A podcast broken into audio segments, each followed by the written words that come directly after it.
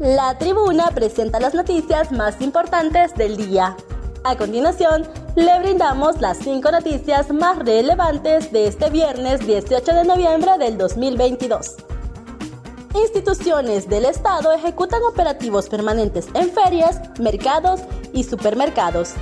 La Secretaría de Desarrollo Económico, en conjunto con el Congreso Nacional, asociaciones de consumidores, Policía Nacional, Alcaldía Municipal del Distrito Central, Ministerio Público y Derechos Humanos, están en permanentes operativos para sancionar en base a lo establecido en la ley a los especuladores y acaparadores de productos básicos y de la temporada.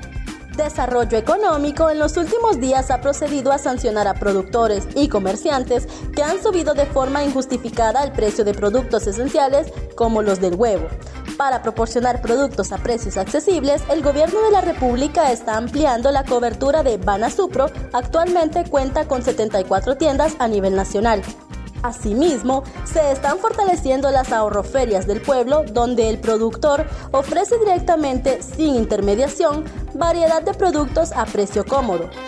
Las ferias del pueblo están atendiendo en Tegucigalpa en las instalaciones del IMA, en la entrada de la colonia Las Palmas y en la Villa Olímpica. Siete menores ingresados con dengue en el Hospital Escuela. La portavoz del Hospital Escuela, Juliet Chavarría, informó este viernes que al menos siete menores se encuentran ingresados por causa del dengue. Agregó que todos los menores están en la sala de dengue pediátrica. Chavarría manifestó que el dengue sigue generando casos y es preocupante ya que la mayoría de los casos registrados este año son de menores. Los menores con dengue se encuentran hospitalizados en el centro asistencial y son procedentes de la capital. La vocera del Centro Asistencial Capitalino hizo un llamado a los padres de familia a estar pendientes de la salud de sus hijos y al primer síntoma llevarlos a un centro asistencial. Juicio, hermano extraditable acusado de usar empresa de mariscos como fachada para lavado de activos.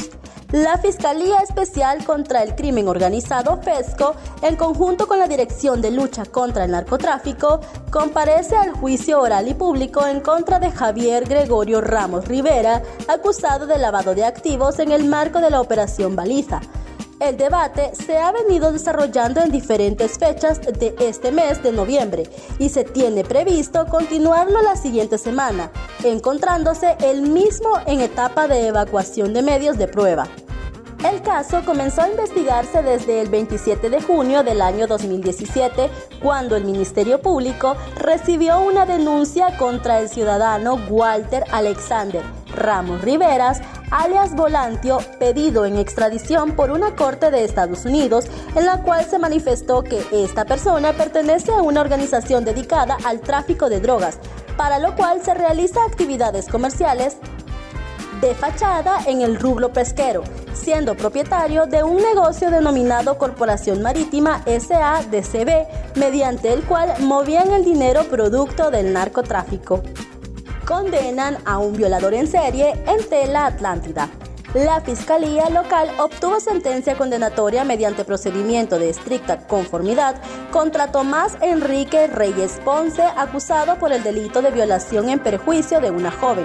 El tribunal de sentencia impuso una pena de nueve años de prisión más 18 de prohibición de aproximación y residencia de la víctima y demás penas accesorias contra el ahora condenado según los hechos probados por el Ministerio Público el domingo 16 de enero del año 2022, a eso de las 3.30 de la tarde, Tomás Enrique Reyes Ponce interceptó a la joven mientras transitaba por el barrio centro de Tela Atlántida.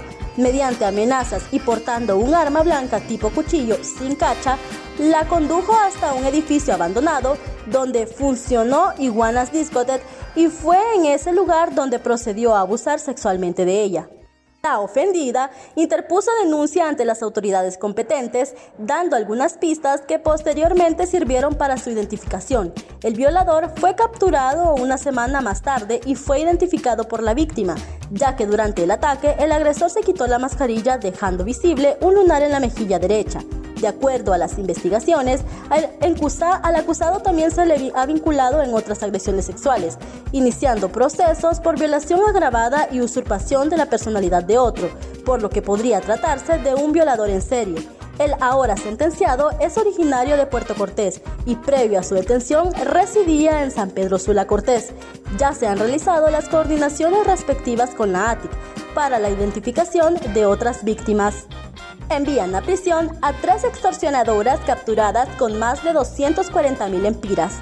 Mediante un acuerdo de estricta conformidad, la Fiscalía Especial contra el Crimen Organizado, FESCO, obtuvo una pena de 15 años de reclusión por el delito de extorsión y la multa de 50 salarios mínimos en la causa penal que se le sigue a tres mujeres a quienes se les presume parte de las asociaciones delictivas de la Mara Salvatrucha MS-13. Se trata de Heidi Sofía Alvarado Cruz, Ingrid Celeste Canales Motiño y Herminia Marisela Mejía Tejeda, capturadas el 18 de mayo del 2020 en la colonia Las Mercedes de Comayagüela por parte de la extinta Fuerza Nacional Antimaras y Pandillas. El requerimiento fiscal fue interpuesto en su momento por la sección antiextorsión de la FESCO. En el mismo se determina que las sentenciadas se les considera integrantes activas de la organización criminal y que se encargaban de la administración del dinero ilícito que recolectaban de la extorsión.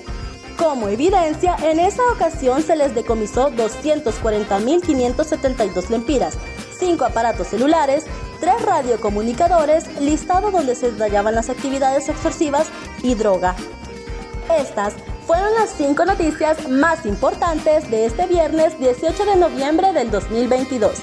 Para conocer más detalles, ingresa a nuestra página web www.latribuna.hn y síguenos en nuestras redes sociales.